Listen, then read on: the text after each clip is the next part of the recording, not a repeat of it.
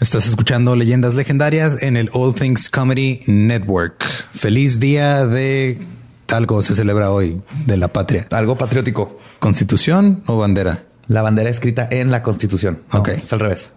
Hmm. Constitución en la bandera. Feliz día de ser mexicano. Yay. y en este día tan bonito de ser mexicano, Vamos a estar en el Teatro Metropolitan. Ya no hay boletos, pero los que tienen boleto ahí nos vemos para que vean cómo nos insultamos entre todos como hermanos. Va a estar bien padre. Nos vemos ahí más, más tarde, como a las ocho y media empieza el show, creo. Sí, más o menos. Entonces por ahí nos vemos. Este se preguntarán cómo es que estamos en Juárez y en México al mismo tiempo. Y es porque pues conseguimos la suburban de John Titor ahí en, el marketplace de Facebook. Ah, ¿verdad? está vendiendo. Con todo y en ganga adentro. y también recuerden, mañana, jueves 6, vamos a estar en el 139 en la Olimpiada All Stars. Yo voy a estar de anfitrión. Yo voy a estar observando, riéndome y pisteando. y se van a enfrentar los seis finalistas y o ganadores, que son Nicho Peñavera, Coco Celis, Grecia Castillo, Alexis de Anda, Iván Mendoza y Mónica Escobedo. Ahí en el 139, boletos en Go Live, si es que todavía hay. Y si no hay, pues si los tienen ya, pues ahí nos vemos también. Sí, ahí vamos a andar pisteando más. Y este también anunciando que el 20 de febrero viene el tío Robert a Juárez. No se lo pueden perder. Cortesía de Del Río, que está patrocinando la temporada de stand-up y ustedes ahí llorando. Ay, Del Río, ¿y por qué ya no? Ahí está su Del ah, Río. Tal Del Río trayendo al tío Robert. Si voy Del Río, ¿qué les traigo? Les traigo nostalgia. Eso les traigo. les traigo nostalgia de algo que pasó hace dos meses.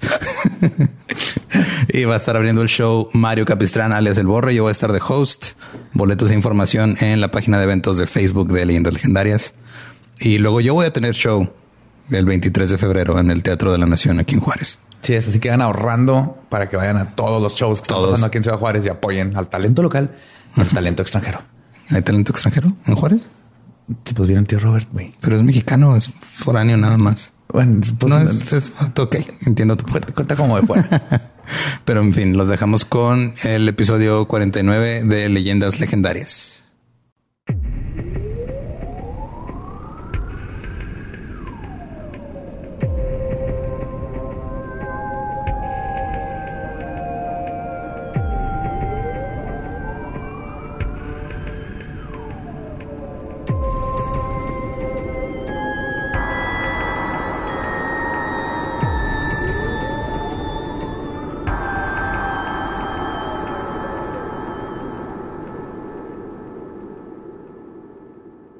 Bienvenidos a Leyendas Legendarias, el podcast en donde cada semana yo, José Antonio Badía, le contaré a Eduardo Espinosa y a un invitado especial casos de crimen real, fenómenos paranormales o eventos históricos tan peculiares, notorios o fantásticos que se ganaron el título de Leyendas Legendarias. Y bienvenidos a otro miércoles macabroso.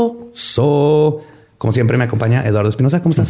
Chido, ya, ya déjale en la canción original, ya no le busques más, güey. Ya la habías cantado bien una vez. Sí, hace mucho que no la canto. Sí. También. Y damas y caballeros, en la silla embrujada tenemos a un viejo amigo porque nos lo topamos una vez aquí en Ciudad Juárez. viejo conocido. Viejo, conocido, Viejo conocido. Gastón, también conocido como Longshot. ¿Cómo estás? Un placer, un placer estar aquí. Un orgullo. Gracias. Sí, nos, nos vimos en esta ciudad hace como...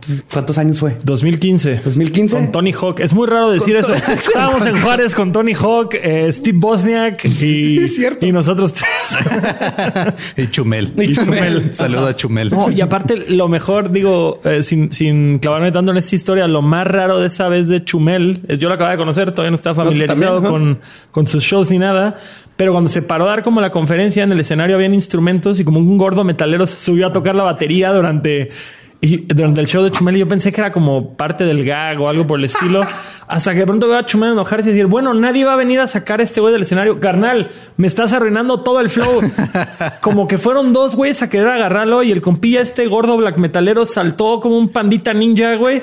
Cayó al piso, corrió y nadie lo agarró, güey. Fue mágico, güey. Es un héroe black metal.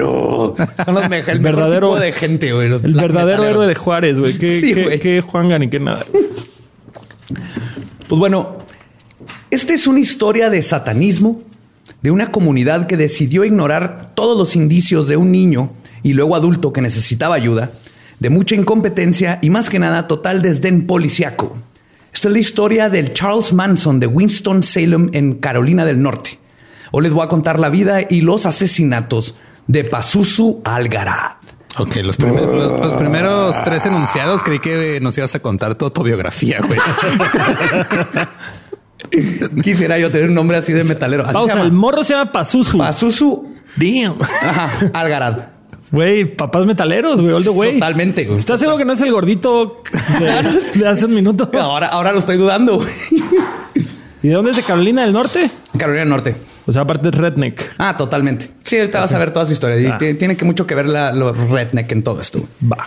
John Alexander Lawson nació el 12 de agosto de 1978 en San Francisco, California, en los Estados Unidos.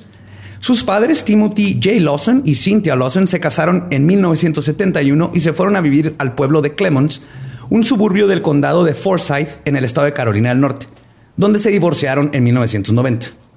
Cynthia y Alexander continuaron viviendo en Clemens mientras que su papá se regresó a vivir a California. En 1998, Cynthia se volvió a casar con un nativo de Tennessee de nombre Johnny Larry James.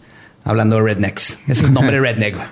Johnny Larry James. sí, James. Tiene, tres nombres este, sin apellido. Johnny Larry James. Y la nueva familia compró una casa en el 2749 de Nob Hill Drive. Ah, ok. Es el número de la casa, no el año. No, no, no, no, no, el número de la casa. En el 2749 Nob Hill Drive, en la ciudad de Winston-Salem, en el condado de Forsyth, este, en Carolina del Norte. Y esta sería la casa que se convertiría en la propiedad más notoria y odiada de todo el condado. Y no podemos hablar de este caso sin poner el contexto, el lugar donde todo sucedió. Porque al igual que en los casos como en los tres de West Memphis, el entorno sin duda alguna fue un catalizador para los eventos que se suscitaron.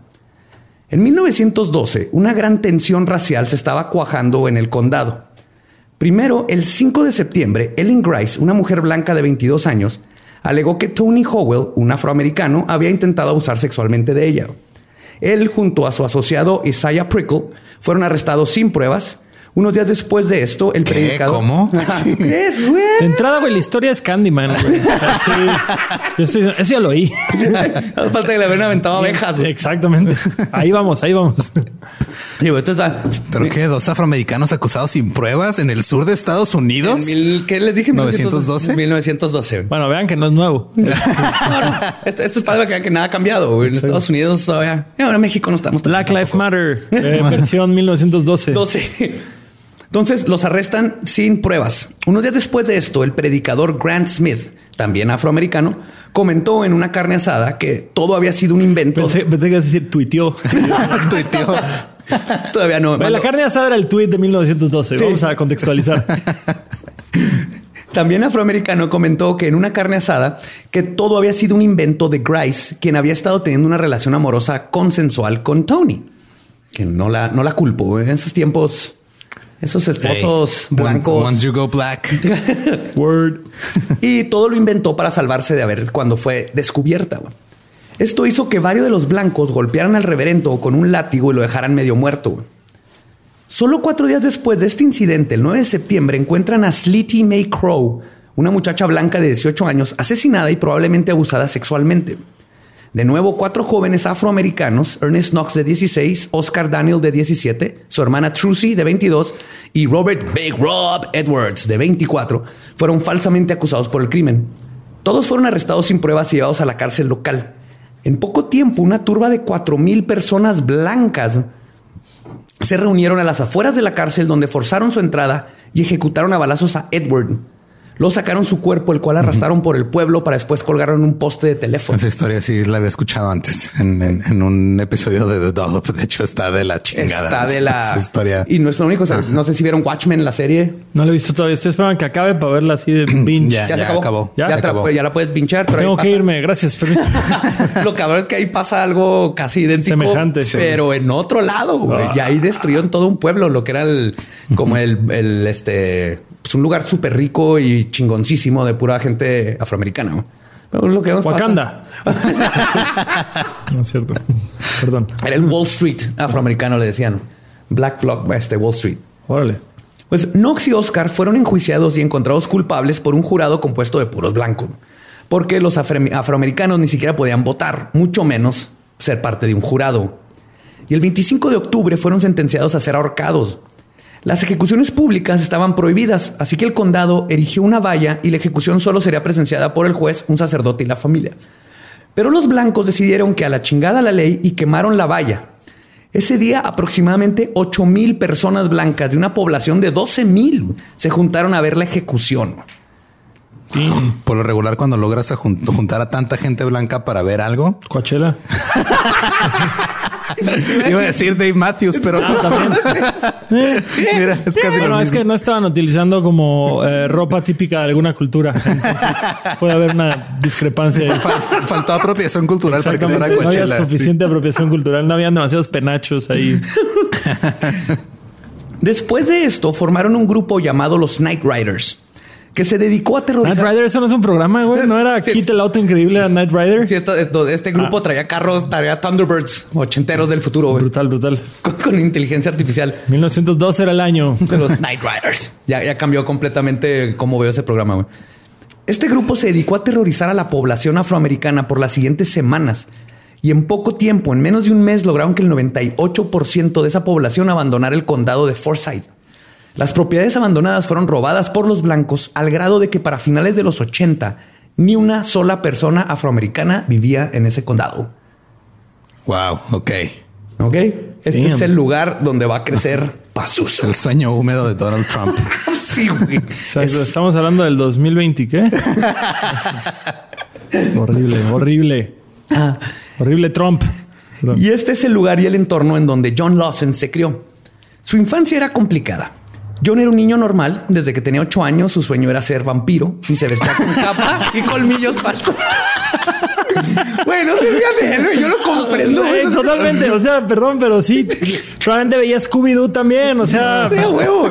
O sea, más bien que quiere ser de grande. Vampiro. Vampiro carnal. Y traía su capita y sus colmillos de plástico. Eso se. cero prejuicio a Pazuzu. Ah, La diferencia es que cuando él decía eso, él tenía ocho años. Tú tenías 24, güey. O sea, casi sí. Estaba prepa y, universidad. todavía más a tu favor decir, esta es la historia de Badía, un niño especial. está leyendo esto casi al principio está así, güey, ay, güey, creo que me salvé de algo. Algo hicieron bien mis papás que no terminé así, güey. Su sueño era ser vampiro y traía capa y colmillos falsos todos los días y le encantaban las películas de terror. Freddy Krueger y Jason Voorhees eran sus héroes. Su madre Cintia, por otro lado, había... Vamos a contextualizar. ¿En qué año nació este compadre? Es de... del 78. Ok, entonces... de la historia de... Estamos hablando que las de Freddy son como de mediados de los 80 más o menos. O sea, tenía 8 años, 10, 11 cuando en su niñez ya empezó a ver este, Freddy Cougar, Jason... Freddy, Cougar. la señora, la señora divorciada que aparece en sueños. Parecían sueños húmedos nada más.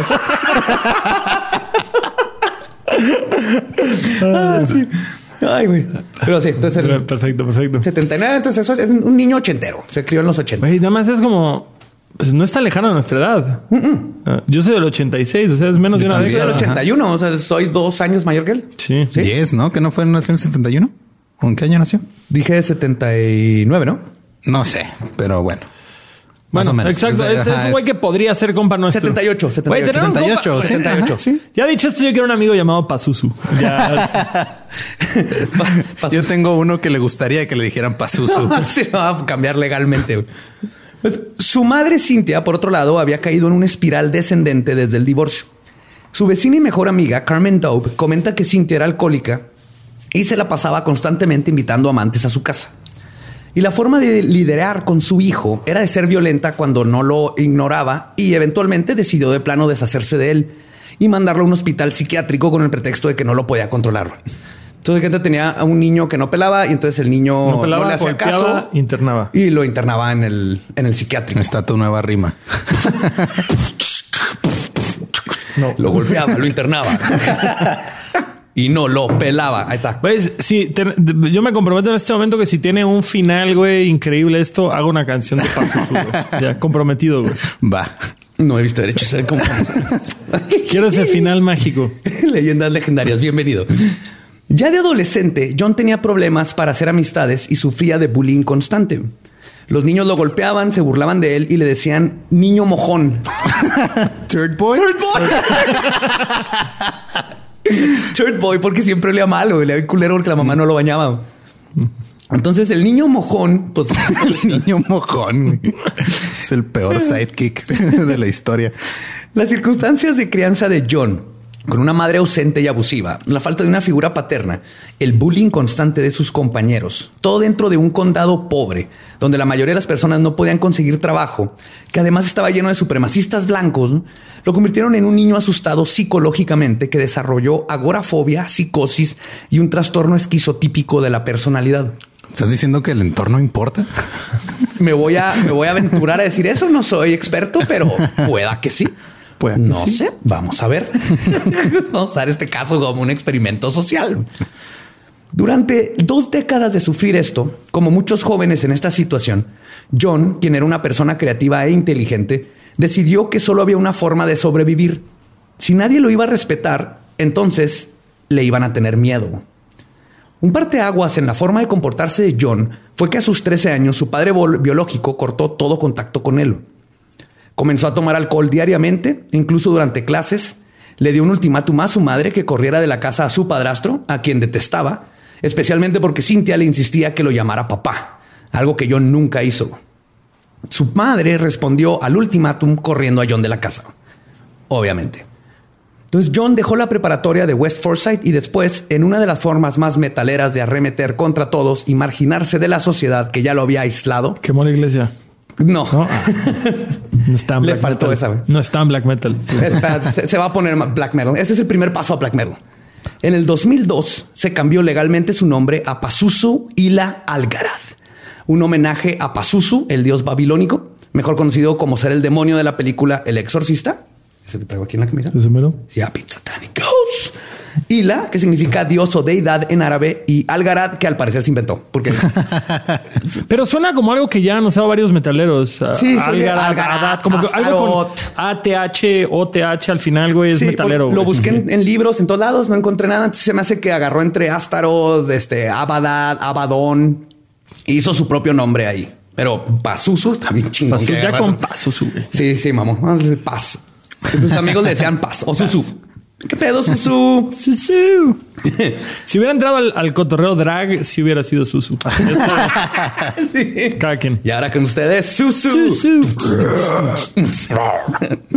demasiado RuPaul Drag Race en mi casa, güey. Ya no puedo desconectar. no hay tal cosa como demasiado RuPaul Drag Race en tu casa. Tenemos que aceptarlo aquí. Todos sin vergüenza. No hay vergüenza alguna, güey. Así debe ser pues comenzó a vender droga para mantenerse y a usarla. Tú mejora, güey. Vamos bien, ma. Eh, va a mantener, para mantenerse y a usarla. En uno de sus viajes, bajo la influencia de metanfetaminas, se limó todos los dientes hasta que quedaron afilados. Además, se cubrió la cara y el cuerpo con tatuajes. Se cortó la lengua para tenerla bifurcada y comenzó a solo bañarse una vez al año. Decoró su casa con artículos ritualísticos o sea, cosas que compraba en Hot Topic. en, una entrevista un vato dice, sí, era bien satánico, todo lo compraba en Hot Topic. Para los que no conocen Hot Topic, es una tienda gringa que venden... Que te venden el kit para hacer punk o gótico. Bueno, ahora, ahora, ahora es más como taku, rave, Ahora, es, ahora es como cultura pop. Básicamente te llegas y compras Funkos y compras una playera de Metallica y te vas. Sí, básicamente quieres, quieres ser de la contracultura, vas a Hot Topic, ahí está el outfit y los juguetes. Qué mejor, qué mejor que comprar contracultura en un mall en Estados Unidos. Cualquier mall donde hay tres paredes llenas de ropa y una llena de funcos, güey. Y camisas carísimas. Contracultura, compra uno y llévate la mitad. Ese dos por uno. Compracultura. Ese es compracultura. dos por uno. Compra otaku y te regalamos 50% de goth. Goth. Gothaku, güey. Gothaku. Oh my God. Te acabo de descubrir uno. No sé, no sé. Estoy trabajando. Baby metal, baby, metal, ah, baby metal. ya se hizo. Vergas, baby metal. Sí, cierto. Pues tenía quemadores de incienso en forma de calavera y estatuas de demonios, esas de plástico hueco y todo eso. Más para aprovechar esto antes de que cambiemos del tema. Justamente a mi novia en la prepa la buleaba una chica otaku gótica, que estaba gordita. Entonces, para contestarle le decían albondigótica. y es el mejor apodo para contrarrestar un bullying. albondigótica, güey. Está bien vergas, güey. Está bien vergas. Ya quiero ver los memes de eso. Perdonen. Fue en defensa propia. cero body shame, cero body shame. Era eh, un, estaba, defendiendo, estaba defendiendo. Sí, no era por no era por gorda, era por culera. Era por culera. Sí, sí. Exacto. Entonces, aquí para este punto ya le empezó a decir a la gente que podía controlar el clima y comenzó un ritual de sacrificar conejos que le compraba a su mamá una vez al mes a la orilla del río Yatkan. Oh, chido, güey. No había perdido relación con su mamá. Ya no vivían juntos, pero todavía le, le, pichaba. Exactamente. Seguro la mamá le compraba todas las cosas de Hot Topic. También la llevaba y, le compraba. ¿Ahí, qué edad tiene nuestro protagonista? Aquí está en prepa, tiene 18, 19. Ah, prepa todavía, prepa todavía. Ajá, está Yo creo saliendo ya de la prepa, ¿no? Porque ya se pudo cambiar legalmente el nombre. Sí, entonces más de 18, 18. Hasta creo que perdió un año en la prepa. Tuvo un desmadre. Entonces ahorita vamos a ver, pero terminó dejando Terminó en la prepa abierta y. pero era, era el adolescente de prepa. Era el, Huckleberry de su, de su colonia. Pero así, exactamente. Exacto. Va. Se comía los corazones de los conejos, lo cual decía que era mejor que consumir cualquier droga. Luego empezó a juntarse con algunos amigos para irse al cementerio a cortarse. O sea, en lo típico. típico darks. O sea, hubiera, en, si hubiera estado en estos tiempos, se hubiera hecho eventos de Facebook así. Vamos a cortarnos las venas en el cementerio. Pasuso te acaba de invitar a vamos a cortarnos todas las venas. a las 3 de la mañana, obviamente. Bring your own knives. y tus propios cráneos. Eh, también se introdujo a las enseñanzas y rituales de Alistair Crowley y Anton Levy y su iglesia satánica por su edad, como que no le entendió mucho a Crowley, porque la neta, Crowley está muy cabrón de entenderle sus enseñanzas y todo de la aurora dorada. Muy cabrón. A mí me pasó. Yo en prepa fue de los primeros libros que conseguí, que fue el, el libro de la aurora dorada, que son como de 900 páginas y no entendí ni madre hasta cuando tuve como 30 años ya empecé a entender lo que viene. Así me pasó tratando de leer el Capital de Marx en la secundaria. ah, voy a esperar 10 años para volver a leer esto. Sí, sí, hay cosas que, que no entiendes, pero es, ah, sí, Crowley a huevo. Y pues es un pendejín de prepa. No, no sabemos nada. sí, sí, siento que hay libros que no deberían venderle a morras de prepa. no, te, esperas, guárdenlo. Si alguien ya lo compró y están en prepa y no están escuchando, guárdenlo. Les va a servir después. Eso pónganse a leer Juventud en Éxtasis. Eso es más de su edad. Eduardo, no, Eduardo. no, vienen a leyendas legendarias a aprender eso, güey. Pues había una leyenda, güey, que decían que tenía un mayor índice de suicidio la gente que leía Carlos Cuauhtémoc Sánchez. Porque está en culero y se aburrían, güey. pues entonces, como no entendía Crowley, decidió enfocarse mejor en Levi, pero es importante hacer una distinción aquí. El satanismo, según lo prescrito por la Bey, o Levi, depende de cómo le quieran decir o lo pronuncien ustedes, no es una creencia o seguimiento en el ser teológico real de Satanás. Es una religión atea definida por una ética central de, y cito, haz lo que quieras, siempre y cuando no le hagas daño a nadie más. Sí, el libre albedrío es el estatuto clave de la iglesia de Satanás. Los satanistas, como parte de la iglesia moderna de Satanás, son en su mayoría pacifistas sin práctica ritual en sus sistemas de creencias. En contraste, el satanismo teísta es una creencia en el ser teológico del cristianismo Satanás, el ángel caído expulsado del cielo por el deseo de libre albedrío y poder. Esta secta de satanistas se caracterizan por rituales fetichistas que a menudo involucran sangre o violencia y están estrechamente asociados con lo que se conoce como magia del camino de la mano izquierda. Entonces, que es, como un pedo como de villano de caricatura, ¿no? De quiero ser malo, creo en ser malo, mi, mi meta es ser malo, el otro es más bien como, no me voy a comprar su mierda de la iglesia, voy a ser un güey que funcione a base de lógica. Y los otros son como quiero conquistar el mundo. Sí, sí, exactamente. O sea, los satanistas teístas son católicos. Exacto. Católicos malos. Que se van al equipo malo, ¿no? pero siguen, siguen creyendo en Dios. Los, la iglesia de Satanás, el templo de Satanás, son ateos o gente que piensa en otras cosas y nomás usa el símbolo de Satanás. Son veganos, Probablemente son veganos todos. es probable pues, que usan, o sea, usan eh, la simbología que ya nos metió la iglesia católica en su contra, básicamente. Básicamente, eso Exacto. Entonces, los ¿Quiénes fueron los que demandaron a Sabrina, güey? Los del templo satánico donde yo pertenezco, Pero traigo mi credencial. El, el, no teológico. El, no teológico. Es que ni la. El, de, Anthony, es el, de Anthony Levine. Este es como lo, que le sigue. El de Anthony es la iglesia y este es el templo. Ah, ok. Que es, es muy parecido, pero la Bey todavía tiene ciertas eh, como ideologías esotéricas el templo de, satánico no tiene nada esotérico. Es más la realidad del mundo. Ciencia y... la realidad del mundo y vamos a respetarnos todos y todos tenemos derechos. Pues, está, está, un documental que se llama Hail Satan, así como en pregunta. Está, está chido ahí. Do you? Do you hail Satan? Y de hecho lo, lo, o sea, ellos es la misma filosofía de Anton Levy, nomás quitándole el, esoterismo, esas partes. y mágico. Ajá, que el, la, magia. Místico, mágico, musical. Así es. así es. Cualquiera de las dos que les guste, síganse nomás. Sigan este link aquí abajo. Pero Pazuzu encontró que este extremismo teísta se acoplaba más a lo que él quería hacer, infundir terror, porque le servía mucho más. Es que normalmente él quería ser malo, güey. No era un güey que quería apelar a la razón. darle miedo a la gente. Ajá, Quería ser culero, güey. Era el vato que lo están bulleando. Entonces, a la hora de que come conejos y se viste de negro y tal, los dientes como de tiburón, le van a tener miedo. Nadie le va a hacer bullying a ese vato. No, pues. Entonces, lo más extremo en ese año, en ese año. En ese año. Ahorita el güey ya hubiera tenido que cerrar su cuenta de Twitter y pedir no, terapia. Ahorita ese güey estaría dedicándose a que lo cuelguen de ganchos en Expo Tatuaje.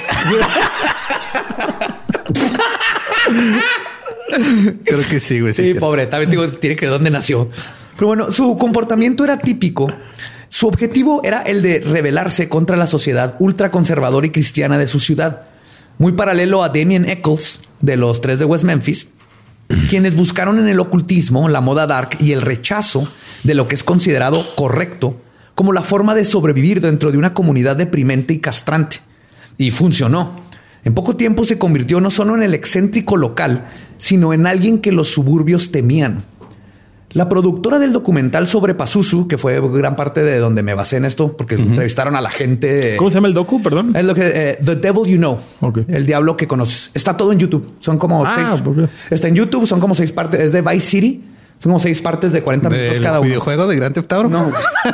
¿Sí se llama Vice City? Es Vice nada más, güey. No, pero es Vice y otro nombre. Vice, algo así. Sí, pero es de los de Vice. El punto es que estaba buenísimo. Entonces, Patricia y Gillespie, sí, Gillespie sí lo pronuncio bien, lo explica mejor. Y cito, dice, no era aceptado, así que poco a poco comenzó a hacer cosas más extremas, como el sacrificio de los animales y la creación de este mito a su alrededor. El hecho de que eligió tomar elementos del luceferismo y el islam, dos religiones que son increíblemente discordantes, y unirlas muestra que estaba reaccionando exactamente a su comunidad cristiana después del 11 de septiembre, porque este vato cuando pasa el 11 de septiembre se empieza a vestir como musulmán y empieza a decirle a todo mundo que tiene ascendencia de Irak. Ganas de provocar, güey. Ese es su punto, es provocar. Y todos lo hicimos hasta cierto grado en esa, en esos tiempos como adolescente te revelas. Ya ven lo bueno de que nuestras mamás sí nos hayan puesto atención y no nos hayan pegado, güey. La neta sí. O, no con el puño cerrado al menos. O sea, la neta. el entorno, el entorno, güey. El entorno. El entorno. Va ganando el entorno. Pero que va ganando el entorno. entorno uno el entorno, cero.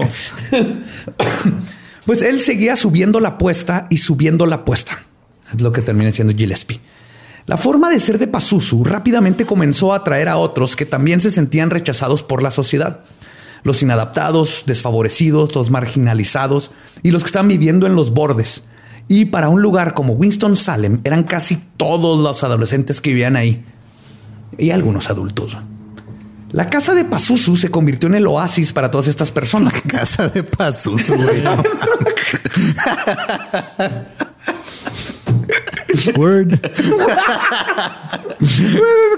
Ay, güey, no. No sabes si reírte. ¿De dónde vas? Vamos con el Pazuzu, Tiene el nuevo Mario Kart. el Pazuzu, güey. Es que para mí Casa de Pazuzu me sonó como a un, pequeño negocio así de joyería artesanal, pero toda, todas las cruces están al revés. De como, como de pizzería, güey, de la Casa de Pazuzu. La Casa de. Pizza Pazuzu. Pizza y cristales, güey. Amnetistas, amnetistas, ¿cómo sabes? Ametistas. Sí, ametistas y tienen cuarzos. Cuarcitos, No toques mi cuarzo, por favor, carnal. La casa se convirtió en el oasis para todas estas personas. Jóvenes que no podían conseguir trabajo, que estaban aburridos, adultos que querían conocer a esos jóvenes. Ah, Twitter. creo, que, Winston Salem se inventó Twitter desde el racismo esos tiempos. Básicamente, todos los que necesitaban escapar de la vida deprimente que era existir en Winston Salem iban con Pazuzu. Las fiestas se celebraban 24-7. Habían drogas, alcohol y mucho, mucho excremento. sí, güey.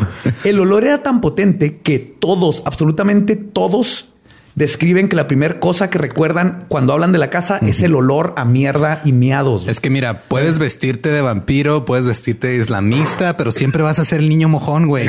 siempre. Ahí va, güey. Creo a la gente mojón, güey. Ese fue el truco, güey. Third people, güey. Third people, güey. Sí, Exacto. I want to shit your house, blah.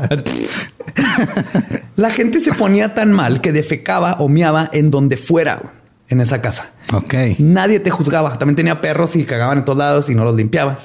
el mejor amigo de Pazuzu, Crazy Dave Adams. Y es Crazy con K y Y. Eh, crazy. Y sonaba, como, como jazzero o bluesero, no sé. Crazy jazz, sí, güey. Suena músico de jazz acá bien cabrón. Crazy Dave Adams.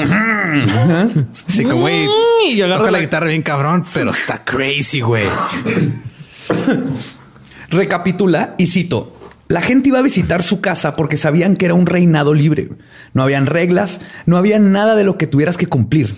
Podías orinar en su alfombra, destrozar su televisor, golpear a alguien en la cabeza con una botella de cerveza o lanzar un cuchillo contra su pared. Simplemente no importaba. Entonces era el sueño de un adolescente. Había droga, alcohol, hombres y mujeres. Caca. Y caca y miados. Pero no, no digas que no hemos ido a antros que más o menos tienen eso y lo siguen viendo, güey. Es como la isla de Tortuga en los Piratas del Caribe. Como que se me figura así, güey.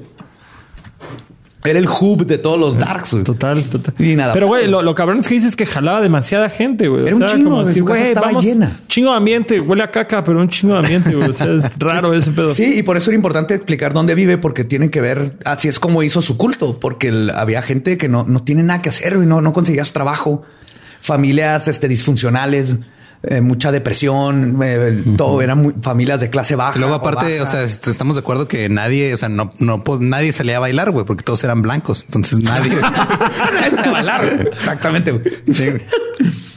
y aunque esto que digo que no, no habían reglas no es necesariamente verdad. Sí había reglas, había una, la cual estaba escrita con marcador en una hoja de máquina y pegada en la puerta de la entrada de su morada, que era negra la puerta, obviamente. ¿La morada era negra? La morada era negra. que decía, y cito, no se permite la entrada a miembros de pandillas. Cualquiera que porte la misma vestimenta y placa policíaca y que se haga llamar a ellos mismos la autoridad de una tierra que no crearon, sino que solo confiscaron a través del terrorismo, no tiene permiso de entrar a esta tierra al menos que sea nativo, ya que esta es su tierra. ¿Eh? Ustedes serán culpables hasta comprobarse lo contrario. Si ustedes pueden inventarse leyes, nosotros también. Que así sea.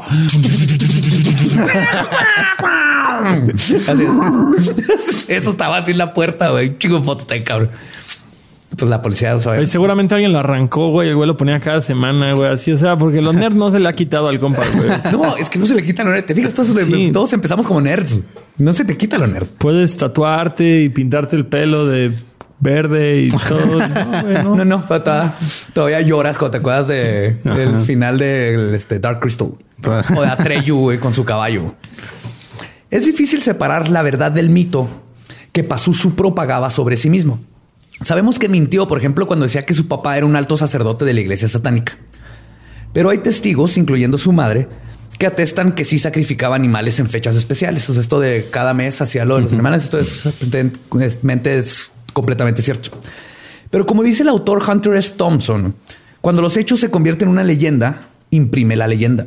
Mm. Y Pazuzu era una leyenda. Y toda su vida se trató de inventar y reinventar esta leyenda al grado de que los vecinos nunca lo reportaron a la policía. Probablemente por una combinación de miedo y de que les valía madre. Y hablando de madres, Cintia, su mamá, tampoco reportaba las acciones de su hijo a pesar de que vivían juntos. ¿Qué? ¿En qué, momento llegó la jefa a vivir ahí, güey? Me olvidó decirle. ¿Y qué pasó? ¿Y qué pasó con el padrastro? El padrastro ya está. ya se había ido a la chingada. Güey, me, da gusto que pasó su ganó esa discusión. Nunca le dijo papá, lo corrieron, la mamá volvió con el güey. Todo bien por él, güey. Sí, o sea, la mamá Cintia, la figura materna, permitía que Pazuzu y sus amigos cagaran y mearan en su casa dejaran cadáveres de animales en los cuartos, consumieran copiosas cantidades de drogas y que montaran orgías mientras que ella continuaba con su día a día. Mamita, te quiero un chingo. Gracias por darme esa por no dejarme. güey. Mi casa en algún algo parecido sin la caca, güey. Haz de cuenta. Fuera de eso, güey. Todo lo demás pasaba en casa de mi mamá cuando éramos adolescentes, güey. Mi mamá dejaba que hiciéramos tocadas de punk en el garage. Se juntaban 90 personas en la calle, güey. De que literal una vez en la última tocada de la banda de mi hermano arrestaron a 50 personas en la calle de casa y tenían una cabeza de cerdo porque literal tenían una una canción que se llamaba Fiesta Voodoo y llegó la policía y vio la cabeza de cerdo y fue de, no, la verga, esto no está bien.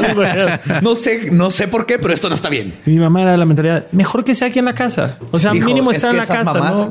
Todos o era tu mamá o era la mamá de uno de tus amigos. Sí, man. Y sí, pero también está el límite. O sea, digo, una cosa es, sí, mijo, cuando quieras aquí tus tocadas, esto es madre. Otra cosa es, sí, mijo, si quieres experimentar con cagarte fuera del baño, cágate en toda la casa. ¿no? con, nosotros el acabó se fue cuando una canadiense anarcopunk llegó toda meada a dormirse en la cama de mi mamá y como que quise sacar a mi mamá de la cama y fue como, ya, güey, este fue el límite. pero ah, tengo la duda, una canadiense, aunque sea anarcopunk, también se disculpa por todo o no? No, ella no se disculpó. ella no se disculpó. Sí es realmente narcopunk. De hecho, que sí tiene sentido porque inclusive con Pazuzu, que vamos a ver que sigue siendo este niño asustado. El cuarto de la mamá, ya cuando este, vieron la policía en la casa y todo, llegamos a eso, pero el cuarto de la mamá estaba intocable, intacto, perfectamente. Es como Gigi Allen. Nadie se metía al cuarto de Gigi, Allen, es otro pinche pedo. Gigi Allen aventaba caca y se cortaba y todo, pero cuando iba a ver a su jefa, güey, se, era. metía el micrófono al culo, güey. Y se lo ponía en la cara. Pero cuando iba a ver a su jefa, güey, era como, mamá, ¿cómo estás? Buenas tardes, soy Gigi, tu hijo. Claro, pues que sí. La jefa es la jefa, güey. Sí, también en YouTube hay un documental bien cabrón de Gigi Allen. Sí, La muerte de ese güey siempre me ha perturbado un chingo. Machín, machín. No lo spoilees y luego lo podemos ver como, okay, G. Allen está muerto. pues con el tiempo la personalidad magnética de Pazuzu y su filosofía liberadora trajo a un culto. Igual que Manson, su carisma y look, por alguna razón, comenzó a atraer a muchas mujeres. Las llamaba sus prometidas, sus fiancés. es como Drácula que tenía novias, así chingo. Tenía, tenía un chingo que eran varias muchachas, la mayoría de prepa o recién graduadas. Ah. ok, ahora explica. Obviamente, todas pertenecientes a familias disfuncionales que encontraron en Pazuzu la figura masculina que iba a hacer enojar a papá. Entre ellas estaban, prepárense, Dixie, Pixie, Crystal, Amber y su número uno, Amber Birch, mejor conocida como Bubbles. Bubbles. Bubbles. Esa era la mano derecha. Pero de, o sea, ya digo, Rednecks, Dixie, Pixie, Crystal Amber. Ya desde entrada, o sea, desde entrada es o van a terminar con Pazuzu trabajando en un table. no hay de otra. Dixie, Pixie, Bubbles, Freebird.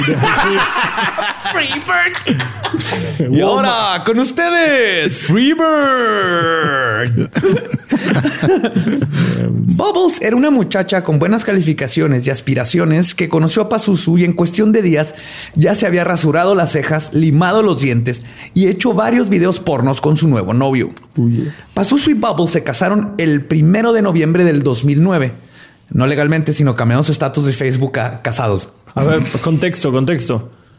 ¿Los videos porno ya se hacían con el celular o No, era con, VHS. Ah, ok. O sea, eso de Facebook. No, no es 2009, güey. 2009 ya no es VHS. Bueno, era, era High 8, ¿no? Uno de esos. O hasta podría ser una Cybershot. Si te pones a pensarlo, güey. no vi los videos pornos, pero hay unos videos que salen de, de Pazuzu y todavía se ven como de. Si no, es que era un purista, güey, del video. Este, era con Super 8 y. no Super 8, pero es que había unas digitales que eran High 8 y había otro que también tenía el nombre 8, pero en un cassette un gran, más grande que otro. Se ve que era como de esas tipo de cámaras. Era vintage. Pero mantener una fachada de ser el diablo y el portero del infierno toma trabajo. Y si combinas esa necesidad de siempre ir un paso adelante para sobresalir y aterrorizar con drogas y una inestabilidad mental constantemente deteriorándose, eventualmente la línea va a ser cruzada. Y Pazuzu la cruzó espectacularmente. Pero como nos vamos a dar cuenta, y como sucede con muchísimos de estos casos, de este tipo de casos, los cómplices indirectos de lo que hizo Pazuzu fue la policía y su ineptitud o simple desdén por la comunidad. A principios del 2009, Josh Wetzler y su pareja Stacy Carter compran un rancho para dedicarse a adoptar caballos y perros. Cuando se viene el fraude que trajo la caída del mercado en bienes raíces, pierden todo. El estrés la gran burbuja. La gran burbuja, exactamente. El estrés de las deudas hacen que se separen, pero Josh sigue buscando trabajo para mantener a su hijo que acababan de tener. Cuando habían comentado, perdón, sí, cuando, como había comentado, en Winston-Salem no era un lugar propicio para conseguir trabajo. Así que Josh comenzó a vender hongos para tener dinero y eventualmente la policía lo arrestó. Y ahora con un récord permanente era aún más difícil para Josh mantenerse y mantener a su hijo. Uno ¿Por estar vendiendo hongos, Hongos, güey. ¿Y sabes cómo lo agarraron? Porque no es, no es ilegal este, manejar las esporas o crecer hongos, por lo menos en Estados Unidos. Lo ilegal es eh, ¿La venta? prepararlos y mandarlos por correo. Y él le mandaron oh. unos por correo para que de ahí él los trabajara y ahí es donde lo agarraron. Y le fue la chingada, güey, porque el sistema está de la verga y agarran un vato por crecer una puta planta y le arruinan la vida para siempre, güey. Entonces, uno de sus conocidos que siempre lo apoyó durante todo esto era Pazuzu, porque neta Pazuzu era una fachada, ¿no? Era este vato súper malo, pero con sus compas era la banda. Era la banda y era este vato, todo el mundo que habla de él, especialmente su buen amigo Matt. Ahorita hablaré de él. Crazy Legs, ¿cómo se es eso, Dave, Crazy, Dave, Anderson. pero todos He was nice, man. ¡Ya pues pues eso! Juntos en la cochera. Good times. Tomándote juntos, cagando, Así agarrando la lata de chicha. Pasuso, tengo problemas con mi novia. ¿Qué me, ¿Qué me recomiendas? Necesitas escucharla. Crazy Dave, escúchala. Entonces, eh, Pasuso siempre lo apoyó y Josh frecuentemente vivía con él cuando no tenía este dinero para la renta. ¿Y llevaba al hijo? No, el hijo, siempre estuvo con, Stacy con la mamá. Siempre estuvo con la mamá. qué bueno, qué bueno. Ese no es un ambiente para un niño. Lo veía cada ratito, lo, visitaba semanalmente y les iba y él les llevaba dinero. Lo, arrestaron, regresa y todo, ¿no? Pues durante una de estas instancias, sin que nadie sepa exactamente qué lo detonó, durante la mañana del primero de junio del 2009, Pazuzu, muy probablemente durante una ira de metanfetaminas, le disparó a su amigo mientras estaban en la sala de su casa. En, ese momento, Cintia, la mamá, que estaba arreglándose para ir al trabajo, escuchó lo que describe como, y cito, cohetes en la sala. Y como casi era el 4 de julio, asumí que Pazuzu y sus amigos estaban tronando cohetes. Esto es súper redneck, güey. O sea, escuchar un balazo y asumir que son cohetes del 4 de julio. Ricky Bobby, güey. Ricky Bobby. Sí, Ricky Bobby. Aparte, sí, pues a tu hijo lo has dejado hacer lo que sea. claro que lo primero que piensas es que están tronando cohetes estos pendejos en la casa. Pero cuando salió de su recámara para investigar, se topó con la escalofriante escena de Josh con un balazo sangrando en su sala. Cintia entonces... ¿Balazo dónde? Cabeza. Todavía no se sabe exactamente dónde ahorita. Perdón, perdón, perdón. No, no te preocupes, no te preocupes. Le dan un balazo. Ex abogado, perdón. Tengo Cintia, al verse confrontada con supuestamente le disparó. Supuestamente. no, sí le disparó. Había sangre. Y ¿Tienes evidencia? fueron, fueron cinco al final. Dos. Cintia, al verse confrontada con esta escena, decidió prontamente regresar a su recámara, terminar de arreglarse, volver a pasar por la escena del crimen para llegar a la puerta principal e irse a trabajar. Dijo a la verga, bye. no me tomo mi café, cabrón, no puedo lidiar con esto. Platicamos en la noche, hijo de tu puta madre, y tiende la cama. Pero aparentemente Josh no falleció con el balazo. Y Pazuzu decidió ponerlo en el sótano, donde no se sabe exactamente cuánto tiempo duró vivo. Pero sí sabemos que varios testigos que fueron a fiestas a la casa mientras Josh estaba en el sótano, escucharon a Pazuzu dar indirectas como, y cito, tengo el cuerpo de alguien en el sótano. y cito, maté a un güey y lo tengo en el sótano. Indirectas. indirectas. indirectas. O como le dijo a su amigo Crazy Dave Adams, güey. Y cito, si ves salir a alguien del sótano, no lo dejes ir, mátalo. a lo que Crazy Dave le contestó, a huevo Pazuzu, no te preocupes, no lo dejaré ir.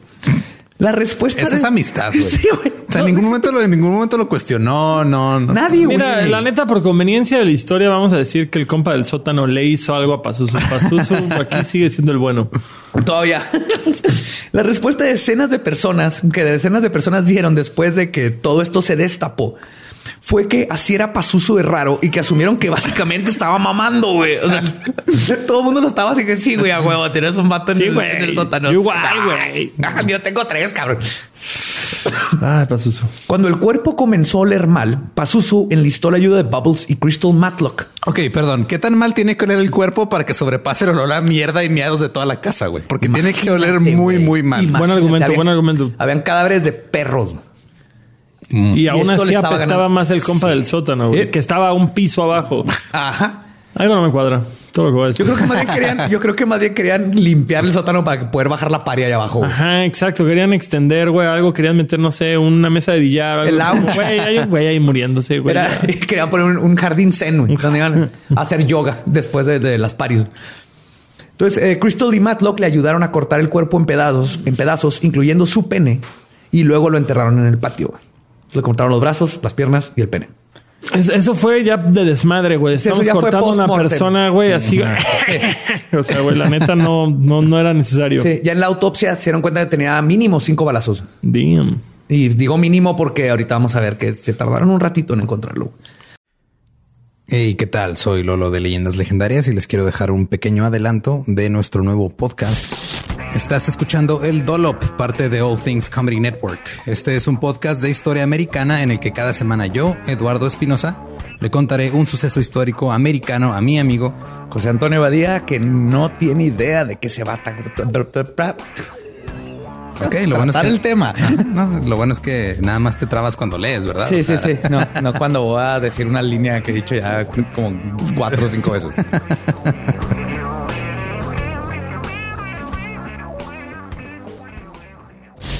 De joven comenzó a trabajar en barcos y en 1816 fue capturado por el pirata Jean Lafitte en la costa sur de Texas.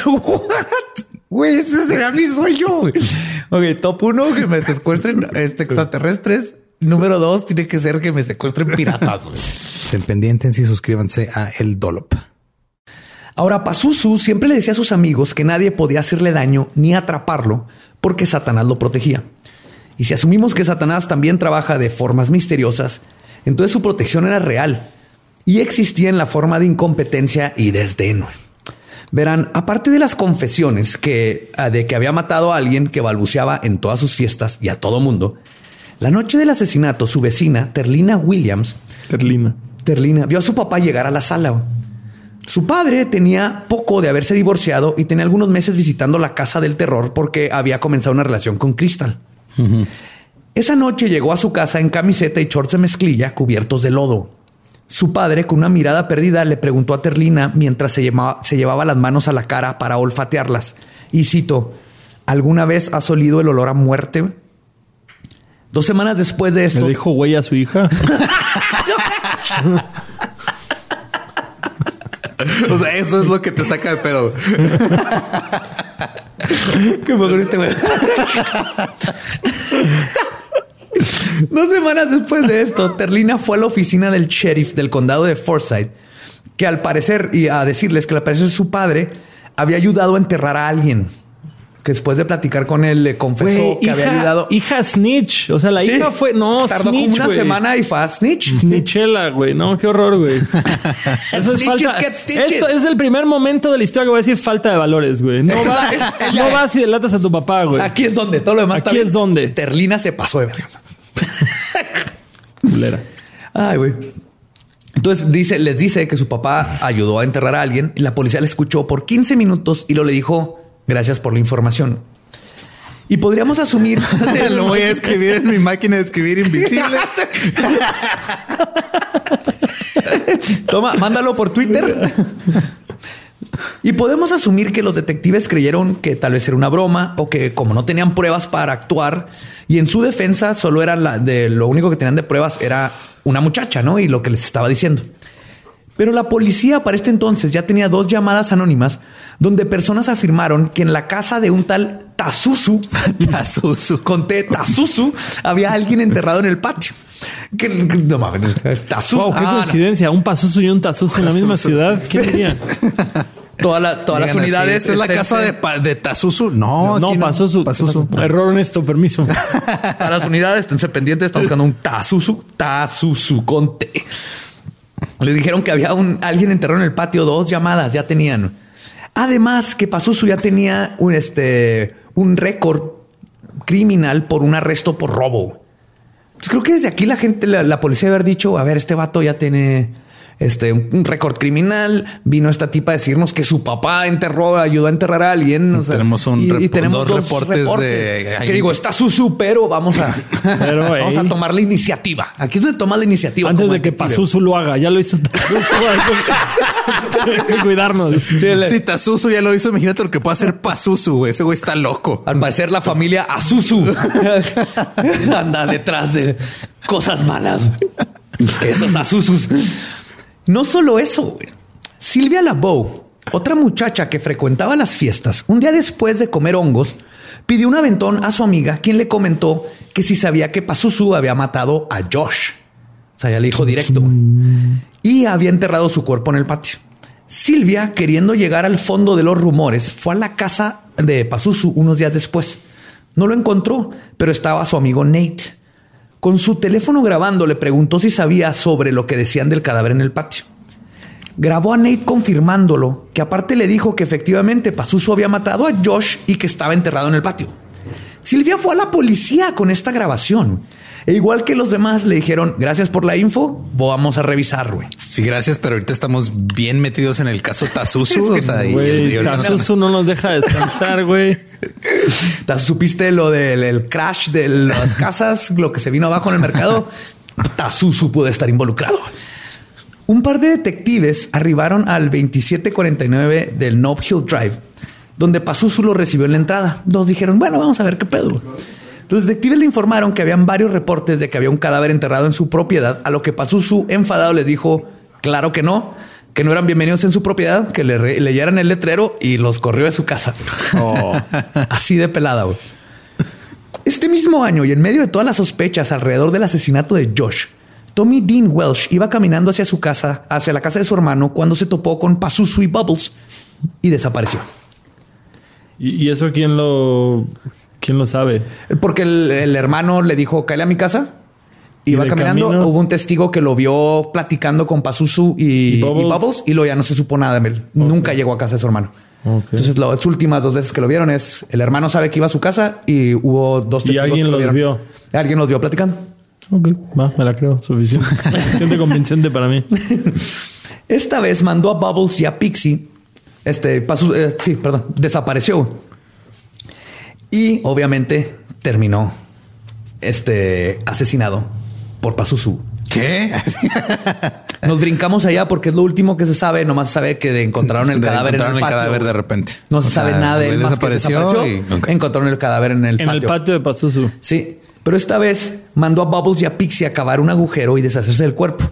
Pero las dos chavas calcularon mal la profundidad y las rodillas de la víctima salían de la tumba hechiza. Güey. Mira, aquí, perdón, no quiero ser sexista, pero, pero, no conozco a sepultureras. No hay tantas sepultureras. No hay tantas sepultureras. Es, creo que es un oficio que se aprende. Pues los sepultureros tienen ese trabajo.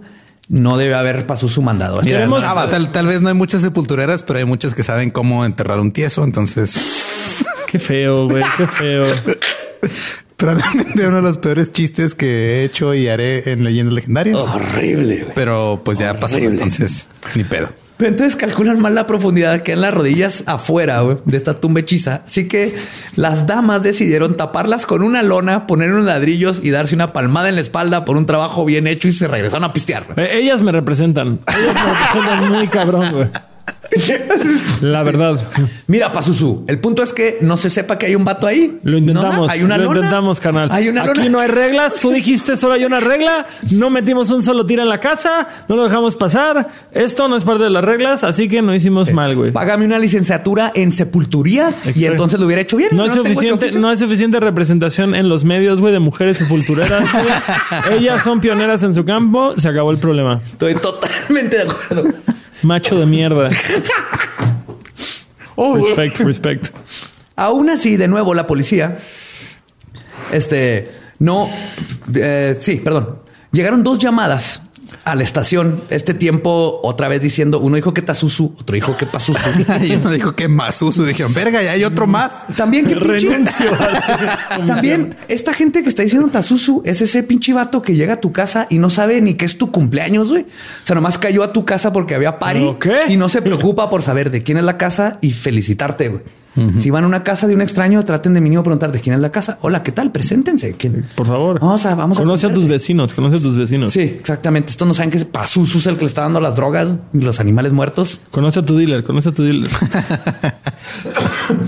en febrero, Stacy Carter, la ex de Josh, quien había sido visitada por Terlina, y le mostró la grabación que hizo en el teléfono. Me siento en Game of Thrones, güey. Ya perdí así el hilo de los nombres, güey. Muy cabrón, pues, Stacy es la, la, del primer asesinato. Josh, la esposa. La esposa de Josh. Terlina, es, la, hija. del güey que ayudó a enterrar a... que le ese güey a, su hija. Ajá, ese güey. Ajá. Y luego... todas son amigas, todas se conocen. Y fue la que grabó la... Terlina vio a... provincia. Vio a... Ajá. No, este es un pueblito. Es así... De hecho, es un condado. Entonces ella vio, a, la vio a ella con el hijo de Josh y es cuando como que le cayó el Le dijeron, ah, mira, ella es la que está buscando a Josh. Entonces va y consigue la grabación y va y le enseña y le dice, oye, nosotros tenemos esta grabación donde está diciendo este vato Nate que mataron a, a Joshua. Entonces el 23 de febrero del 2010, una semana después de la visita de Stacy, al que fue, o sea, Stacy, perdón, Stacy fue a la policía ahora a decirles, miren, tengo esta grabación donde un amigo de Pazuzu está diciendo que Pazuzu mató a, Stan y a, Stan, a Josh, y que está enterrado. Pues la policía por fin produce una orden de cateo. Entraron a la casa y no encontraron. Produce, eso fue súper anglicismo, así súper traducido del inglés. ¿Cómo se dice? Emite. Emite. Yo no sé qué se emiten, yo que las producen y las sacan del escritorio. Soy abogado. Qué bueno que estás tú aquí. Para eso estás tú aquí. Entraron a la casa con su orden de cateo y no encontraron ningún indicio de un crimen, según su reporte policíaco. Llevaron perros para encontrar cadáveres y no encontraron nada, a pesar de que habían dos cadáveres en el patio donde se notaban así los, las montañas de tierra. Eso es no echarle ganas a tu chamba, güey. Cabrón, güey, cabrón. O sea, ya con la si ven las fotos que vamos a poner, la casa era un asco. O sea, nomás por entrar a la casa y ver cadáveres y mierda y todo, dices aquí hay algo. aquí, está bien. aquí voy a encontrar algo, drogas, güey. Aquí voy a encontrar algo ilegal a huevo. No fueron ni para encontrar los cadáveres, porque cuando encuentran los cadáveres, muchos años después, se ve todavía así. El montecito de rodilla de que ya. Los jeans ya todos deslavados, güey, así. Y si la actuación de la policía suena absurda y frustrante, todavía falta lo más. Vengan a México. Vengan a nuestro país. todavía se va a poner más cabrón, güey. El 28 de mayo del 2010, güey, la policía arrestó a Pazuzu por intentar estrangular a su madre. Güey. Damn. Los cargos fueron retirados por su mamá y su bendición regresó a casa. Güey. Cinco meses después, en octubre del mismo año, Pazuzu y Nicholas Rizzi se topan con Joseph Emerick Chandler, un afroamericano de 30 años quien era legalmente ciego. No sé si así se dice también en español. Sí, sí, sí. Sí, o sea que no, eres completamente ciego, pero, pero casi. Ya se te considera ciego. Sí. Y nadie sabe por qué, pero Joseph los acompañó al río Yatkain. ¿Se acuerdan donde hacen los sacrificios de los conejos? Mientras platicaban, uno de los dos hombres, más probable es que fue el pinche Nico, güey. El Nicolás, Sacó una escopeta, le apuntó a la parte de atrás de la cabeza a Joseph y jaló el gatillo. Se ve que era ciego, güey, porque así se iban a pie y sacó una escopeta. ¿De dónde chingados sacas una escopeta así de la nada para sorprender a alguien, güey? Está más cabrón, güey. Ah, ok. Está más cabrón. Sí, yo también ves eso, pero se nota que era legalmente ciego. Es como ese güey de la televisión, güey, que va pasando así como frente a todas las cámaras y no se nota que tiene una pantalla. Así ah, no voltea. Pues yo le ponen la escopeta atrás de la cabeza de Joseph, jalan el gatillo, la escopeta no dispara. Así que este, cualquier, cualquiera de los dos que haya sido, se regresa al automóvil que está estacionado unos cuantos metros de donde estaban, sacó ahora una pistola y lo intentó de nuevo. Esta vez el arma sí disparó. O sea, todavía no disparó. y el otro güey no lo vio venir, güey. Es lo más cabrón. Todo.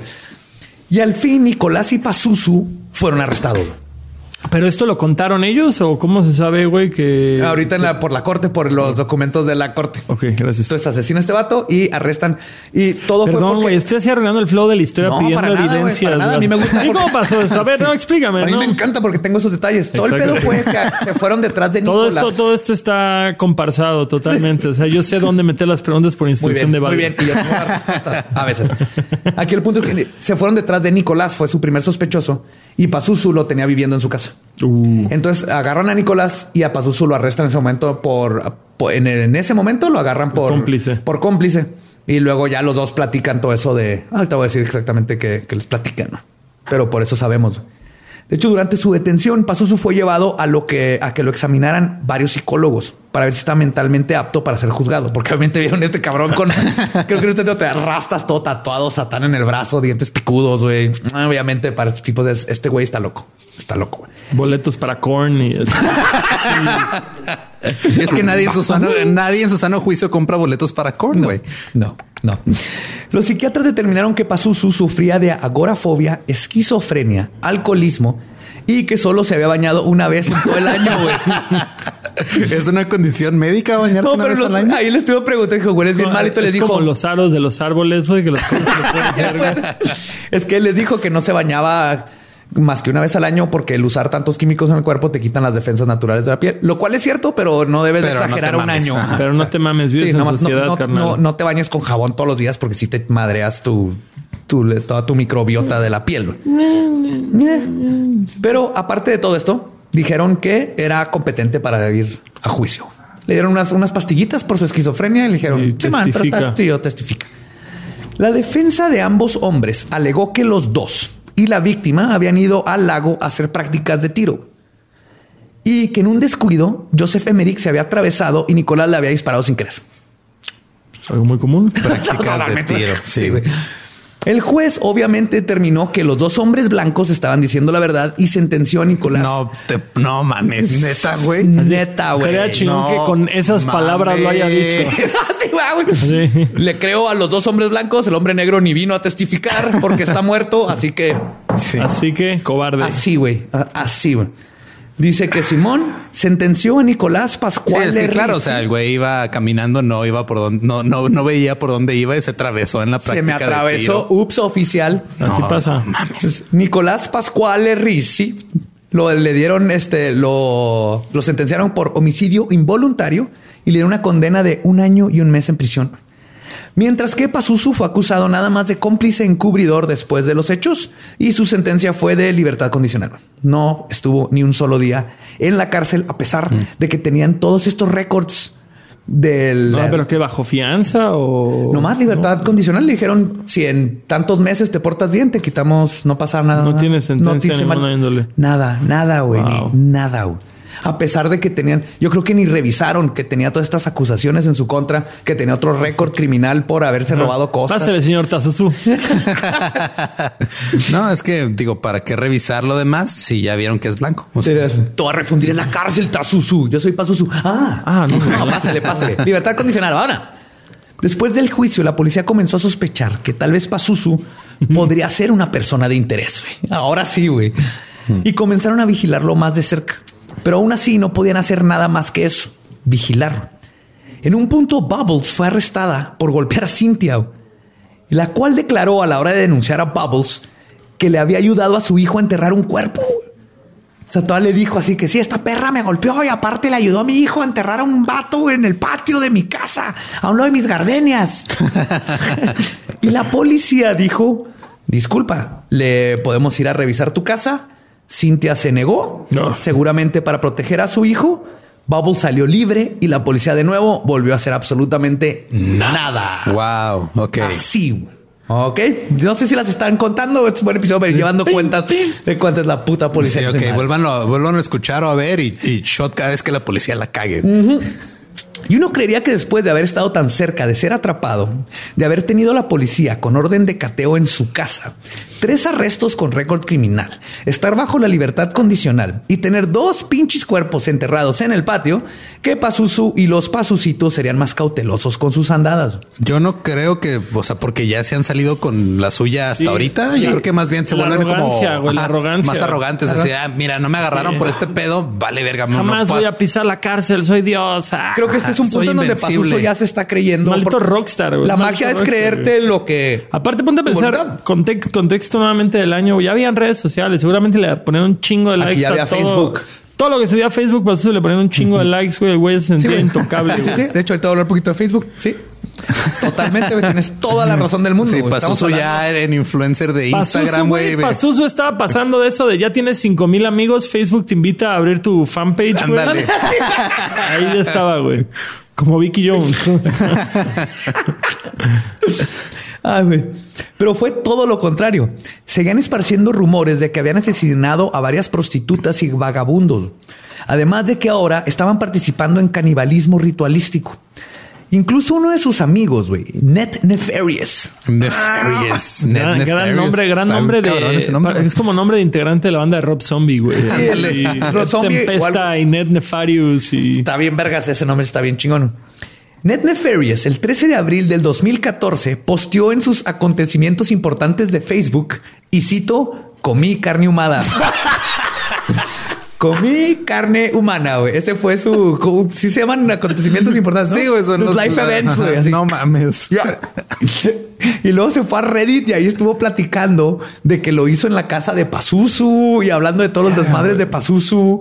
Así normal, güey. ¿No han oído la frase del que come callado come dos veces? qué son así? No, güey, no, no, estaban. Ay, güey. En este Pero, o sea, año- imagínate así ver los acontecimientos importantes así. Nací, se me salí, este, Me gradué de la prepa. Prepa, universidad. me aceptaron, me aceptaron en el Tec de Monterrey con mi carne humana. Así en ese orden.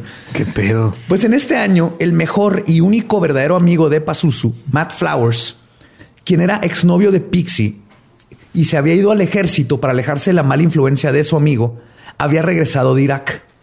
¿Y regresó afectado o no Ah, tanto? pues como todo, sí está afectado, pero hijo, güey, es que si ven el documental, neta, quieres llorar. Ese vato es un vato así del todo punk, dark, chingón, pero se ve que tiene un corazonzote y que está sufriendo bien culero con todo lo que pasó. Se fue a la guerra y habla de la guerra. Dice todas las guerras están culeras y todos regresamos bien culeros. No puede ser una guerra y regresar bien. Todos estamos jodidos. Y Pazuzu era su amigo con el que se iban y tagueaban, con el que jugaba videojuegos. Él conoció a Pazuzu como el, Como todavía el como su compa, el nerd, el nerd que estaba tratando de, de asustar a De los demás para sobresalir de- sobres- y sobrevivir, ¿no? Se lo conoció. Y cuando regresa, platica con Pixie, quien le cuenta que ya es parte de la familia de Pazuzu. Entonces Matt está hablando con ella un rato y le- inmediatamente dijo, oh, oh, esto está raro, compra un boleto de avión y se regresa a la, A la ciudad. guerra. Esto está menos culero, güey. Así. Sí. No, meter con Sí, no, sí, no mames, huele, huele menos culero, así, huele menos que las, las ruinas de Irak que tu casa, Pazuzu, te pasas de verga. Espérate, que Pixie también anda Pazuzu ahí. No, no, no. Fuga. Pues es que ahora es Pazuzu es normal y luego es Tazuzu igual, pero con un bigotito nada más. no sospecharán de Tazuzu. Tazuzu entra los cuerpos en el techo. Entonces compra un boleto y se regresa a la ciudad de, de- a su ciudad de nacimiento para ver qué está pasando con sus amigos, con su ex, que él no pues, le preocupaba y Pazuzu a ver qué chingo estaba haciendo este cabrón. Cuando llega, Pixie le cuenta que conoció a Pazuzu por Bubbles y que el primer día que la llevó a conocerlo le mostraron un video. En el video aparecían los dos, Bubbles y Pazuzu, desnudos, bailando, luego teniendo sexo.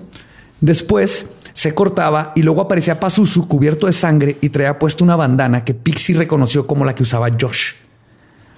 Durante esta fiesta, pero el- el- todo esto le está platicando y el- ella así como ¿Qué tanto tienes que usar una bandana para que se vuelva parte de tu identidad, güey? ha sido al, al sur de Estados Unidos, ¿verdad? Sí, es parte de... Sí, sí. Axel Rose trae una bandana, güey. Se volvió parte de su personalidad Buen muchos punto, años. sí. Sí. Se la quitó y mira cómo está ahorita, güey. La neta, hay cosas que no se deben mover. Pues durante una fiesta, Tommy fue a confrontar a Pazuzu y recuenta que había un tipo fresa muy ebrio haciendo escándalo como todos, pero Pazuzu se veía irritado con esta persona. güey. Lo describe era un jock, ¿no? Así mamado, que como que no pertenecía al, al crew. No, rumora perten- que- no pertenecía al crew de los que no pertenecían. Ajá, exacto. En un punto de la noche, Pazuzu llevó a Mata a la cocina, le mostró un cuchillo y le dijo... Matt era el joke. No, Matt es el mejor Eh, amigo de Ah, Pazuzu. ah, el amigo de la guerra. Matt es el de la guerra. Matt Flowers, sí. sí. Le muestra un cuchillo a Pazuzu y le dije, mátalo. Que matar a ese pendejo, me caen los huevos, no pasa nada, güey. Ya matamos a dos, los tenemos en el patio, nadie va a hacer nada, no nos han descubierto. Él empezó a contar todo lo mismo que ya le había dicho Pixie, ¿no? Entonces, después de negarse por un tiempo y de que Pazuzu siguiera de pinche jodón, orco, insistiendo, finalmente Matt se hartó lo tomó por las rastas y lo golpeó contra los gabinetes de la cocina. Luego fue con el fresa, quien al verlo le dijo, y cito, vamos por más cervezas y cigarros. Totalmente. La Ferrafter. Y se rompió una de Budweiser, güey. Era Budweiser, güey. Totalmente. Matt lo llevó a un lado y le dijo, te van a matar, güey. Me acaba de decir Pazuzu que quiere matarte. Vente conmigo. Se lo llevó a la fiesta y no estoy mamando. Esto lo dijo Matt. Se lo llevó a cenar mariscos a Red Lobster. Les digo que tiene un corazonzote, güey. Todo se llevó este extraño a ver, te va a pichar una cena. No todos pueden ser tan afortunados. No. Matt, siendo el mejor amigo de Pazuzu, fue el único que no se tomó la historia de cuerpos en el patio y lo del video de Pixie como una broma. Y después de una introspección decidió que traicionar y denunciar a su amigo, a quien consideraba un genio lunático sentimental, pero casi un hermano, era lo único correcto que podía hacerlo. Acudió a la oficina del sheriff y probablemente porque se trataba de un veterano de guerra, la policía decidió ahora sí echarle ganas. Perdón, hombre blanco heterosexual, quisiste decir. hombre blanco heterosexual, veterano de guerra. Veterano o sea, porque ese sí también le agrega otro nivel. Sí, veterano de guerra subes un peldaño totote, güey. Pues así, cuando el 5 de octubre del 2014, cinco años después de la desaparición de Josh, la oficina de sheriff, junto con el Buró de Investigación del Estado y la Unidad de Antropología Forense del Estado de Carolina del Norte, arribaron a la casa de Pazuzu. En cuestión de minutos dieron con las fosas clandestinas. No están ahí, obviamente ahí se veían. Ya con la rodilla. Buenas tardes. Ah, ya vi la rodilla. Ya la vi, ya. Dicen gallo nos cada. Lo que tardó mucho más tiempo fue investigar la casa por dentro. Tuvieron que conseguir trajes especiales para poder respirar dentro del hogar de lo culero que olía. Le hablaron al departamento de bomberos para que les prestaran sus máscaras. Incluso en un punto decidieron que romper algunas ventanas y tirar algunas paredes era mejor opción y lo único que pueden hacer para poder durar más de media hora en la casa. Hasta le, tenían su propio nombre entre ellos, así como el Pazuzu Smell o le tenían un nombre a los investigadores de que decían, güey, ese olor no se me quitó en meses de la nariz. En la casa también fueron arrestados Pazuzu por los asesinatos de Joshua Wetzler y por cómplice del asesinato de Tommy Welsh. Amber Birch fue acusada del asesinato de Tommy Bubbles y como cómplice del asesinato de Joshua. Uno mató a uno, uno al otro y, luego se ayudaron. Crossover. Crossover. y Christopher Matlock fue arrestada como cómplice de ambos asesinatos. El featuring. Amber alegó que fue víctima del síndrome, del síndrome de Estocolmo y las drogas. Le dieron 30 años de prisión. Crystal recibió una condena de tres años por ayudar a enterrar los cuerpos. Pazuzu permaneció en la cárcel un año esperando su juicio. El 28 de octubre del 2015, Pazuzu Algarat fue encontrado muerto en su celda. Aparentemente se había mordido las venas de la muñeca y murió antes de ver su día en la corte. No mames que se o sea, con los dientes afilados se cortó las venas. Black metal. Holy shit. de hecho, de hecho. Eso sí está bien metal. Y, pero suena mega metalero y totalmente dentro de algo que haría Pazuzu. Pero como todo en esta historia, hasta su final está lleno de incompetencias y frustraciones. Pazuzu había sido descubierto mordiéndose las venas unos días antes de su suicidio durante una luna llena. Entonces sí se está tratando de arrancar las venas y era luna llena, siempre hacía su ritual. Esto sí fue algo que siempre hacía. Luna llena iba con su conejito y la sangre. Entonces lo vieron hacer esto. Esto hizo que lo cambiaran a una celda de confinamiento solitario, que fue donde perdió la vida. Y esto trae a luz varias inconsistencias. Primero, si se estaba intentando suicidar, lo debieron haber puesto bajo vigilancia, cosa que no hicieron. Segunda, el reporte forense menciona una herida con un instrumento cortante como la causa de que se desangrara. Pero en su celda no había ningún instrumento de ese tipo. Pero tenía los dientes afilados, ¿no? Sí, tenía la mordida, pero aparte tenía una cortada. Oh. Ajá. Si lo metió este instrumento sin que se dieran cuenta, también es responsabilidad de las autoridades. Claro. Y luego, después de su muerte, hubo muchísimo hermetismo sobre las órdenes de cateo, su autopsia, muchos de los récords y el caso de Pazuzu en general. Lo que ha llevado a muchos a especular que quizás la policía estaban cubriendo rastros, estaba cubriendo sus rastros de cómo la cagaron por cinco años en un caso que resultó en la muerte de tres personas que pudieron haber detenido desde el día uno, que lo reportaron. Y sea lo que sea que sucedió, Vemos de nuevo la historia de un niño con problemas, sin nadie con quien hablar, que fue rechazado por toda la gente que lo rodeaba y que terminó encontrando su identidad y poder, convirtiéndose en lo que la gente odiaba. Tristemente lo llevó al extremo, seguramente precipitado por sus enfermedades mentales y su abuso de sustancias. Y para terminar, creo que Patricia Gillespie, la productora del documental The Devil You Know, acierta perfectamente en cómo debemos de ver esta situación. Y cito, creo que hay cosas malas en este mundo. Creo en, no debería decir la bondad en las personas, sino la capacidad de bondad en las personas. Creo que cuando alguien hace algo tan terriblemente mal y horrible, eso significa que debemos superar nuestros miedos y verlos como la tragedia que es. Y esa tragedia es que no pudimos crear un ambiente para que esa persona en donde pudiera hablar de su propia bondad. Y este mensaje para mí en este punto se me hace muy importante, especialmente con todas las tragedias que estamos viviendo y todo lo que está sucediendo. Cuando estas cosas suceden, buscamos respuestas a ellas en cosas externas, ¿no? Buscamos en los libros, videojuegos, videojuegos la música, todo lo que no sea nosotros, porque nos da miedo pensar que los responsables somos nosotros mismos. Exacto. Por eso propongo que hagamos algo al respecto. Cuando vean al rarito o rarita, al introvertido o introvertida, al que no tiene amigos, ve y dile hola, intenta conocerlo. Te aseguro que la mayoría de los freaks y misfits y todas estas personas que ves ahí raritas, una vez que los trates, verás que son de las personas más interesantes que puedas conocer. Invítalos a ver RuPaul's Drag Race, güey. Nadie ah, se puede resistir. Si les has escuchado leyendas legendarias. y lo más importante, estas personas que están viviendo al margen sabrán que no están solas. La locura es una constante. Todos estamos a un mal día de darnos cuenta de eso. Y la cordura es una enfermedad hecha de creencias endebles a las que nos tenemos que aferrar día a día para poder sobrevivir. Y si logramos ser parte de estas creencias, si logramos ser esa persona importante, esa creencia de alguien, podemos ser su constante de la cual se puede aferrar cuando más lo necesite y eso puede cambiar su vida. Y por eso me gusta ahorita el mandar un hashtag para empezar este movimiento, hashtag adopta un goth.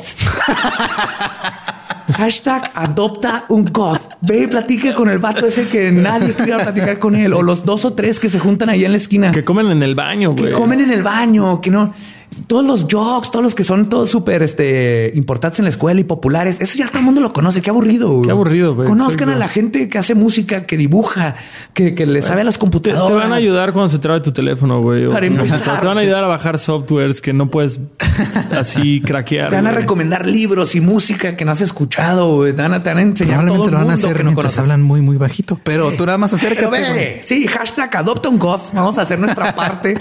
Ni ayudarse, a ser esa constante en alguien. Yo, yo estoy a favor de eso, güey. Le entro, le entro a la campaña. Le entro a la campaña. ¿Qué te parece? Porque esto, creo que esto de, de Pazuzu es, otro caso que se, se, repite y se repite y se Entonces, repite. ¿para cuándo la rola, güey?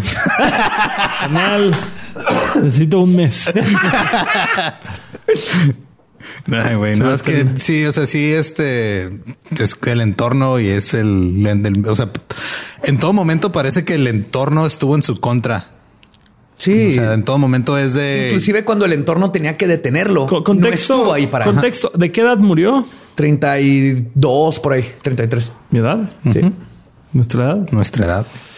Pues sí, güey, sí suena exactamente como alguien que la tuvo difícil y tomó una serie de decisiones erróneas en un momento clave, pero que últimamente lo embistieron, güey, de una personalidad, de un prestigio torcido y pues ya es como decir, güey, no, ahí por decirlo, a mí me pasa que se me hace bien raro cuando, no sé, un grupo como Sublime, güey, que es así como icónico, que crecimos oyendo entonces, se murió el güey a los 27 años y ahorita de 33 dices, wow, cuando era un morro 27 parecía un chingo y ahora dices, Kurt, Cobain, güey, Kurt Cobain se murió de 27 años, Jimi Hendrix, dices, y sonaba como un chingo cuando era un morro. Y ahorita digo, pues tengo amigos de 27 que digo, están bien babosos. O sea, entonces poniendo eso en contexto, dices, güey, un cabrón que se dedicó literal a llenarse de caca y matar gente, güey.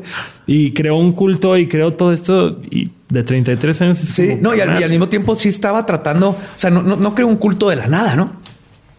Fue muy importante esta, lo que les enseñaba era lo que esta gente necesitaba escuchar en esos tiempos. Claro, claro, sí, claro. sí, les ofrecía un, lugar a donde escaparse, les ofrecía, les hablaba de, otros mundos, de otras cosas, de, no dejarse. Pero donde estaba estaba sí, pero, pero creo que creo que yo bueno yo, yo considero que de ahí desde ahí está un poquito ya el, problema porque el problema es de que esta gente siente que tiene que escapar de su entorno. Entonces el primer escape es una o sea es literal estar entre caca y miados y cadáveres y eso se les hace mejor. que eso. Entonces eso es lo que hay que corregir eso es lo que hay que aparte creo que probablemente es un contexto de gente que carece de educación, entonces es muy fácil. Y, es igual que con las religiones. O sea, tú te vas a las zonas más marginadas de cualquier ciudad y es donde más abundan las iglesias, sobre todo como pues mayor variedad de iglesias y de religiones más estrictas y más radicales. Te bautizan con Coca-Cola o Pepsi. Se pelean. el agua bendita sí es de Coca-Cola. Como lo que pasó en, en, Panamá hace poco también, güey, que es un pinche, es un culto que vive en un, o sea, que está en una zona donde casi no hay este recursos de, de nada y lo que está a tu alrededor, no o sea, se aprovechan de la marginación. Hubiera crecido en California, sería un Instagram star y quién sabe qué cuántas chingaderas hubiera estado haciendo bien chingonas. Tutoriales de maquillaje, de cómo afilarte los dientes y al contrario, si por ejemplo Kurt Cobain hubiera nacido aquí en, ese West Salem, capaz nunca hubiéramos sabido de él porque ha terminado muerto a los 15, güey. Totalmente. De alguna cosa. A los 33 en la cárcel con colmillos, güey. pues esa fue la historia de Pazuzu. Porque les haya. Pazuzu Agarad. ¿Qué? Pazuzu Agarad. Agarad. Sí. ¿No se llama así la ciudad de Ladino? A ver, Agrava. Agrava. Agrava. Sí, Agrava. Pero por ahí va. Por ahí va. Dinos eh, fechas que tienes próximo, redes, absolutamente todo. Ploguea aquí, ploguea. ¡Pum! De entrada, Compren la merch de Leyendas Legendarias. Ah, Aquí todo funciona.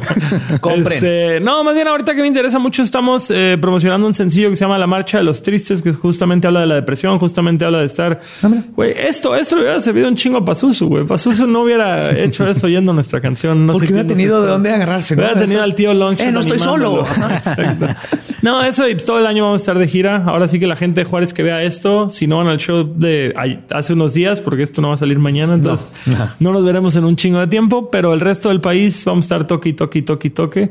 Y justamente ahora fuera del aire les voy a proponer algo a ustedes para un show, así que esto puede estar en el futuro del podcast. Oh, eh, muchos shows, muchas canciones, pero por el momento la marcha de los tristes, chequenla. Que es, redes. LNGSHT en, en Google. y Google y ya. ya con eso llegan. Va, pues a nosotros nos pueden seguir en todos lados como arroba leyendas podcast.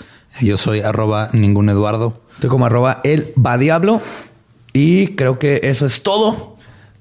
Oficialmente nuestro podcast ha acabado. Podemos irnos a pistear. Esto fue palabra de Belzebub.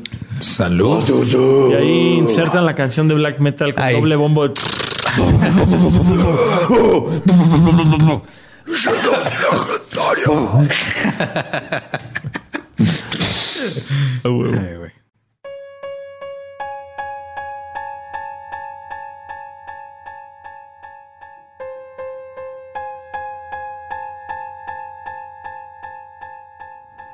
Esa fue la historia de Pazuzu Algarad. Espero que les haya gustado, espero que hayan aprendido y recuerden hashtag adopten un goth.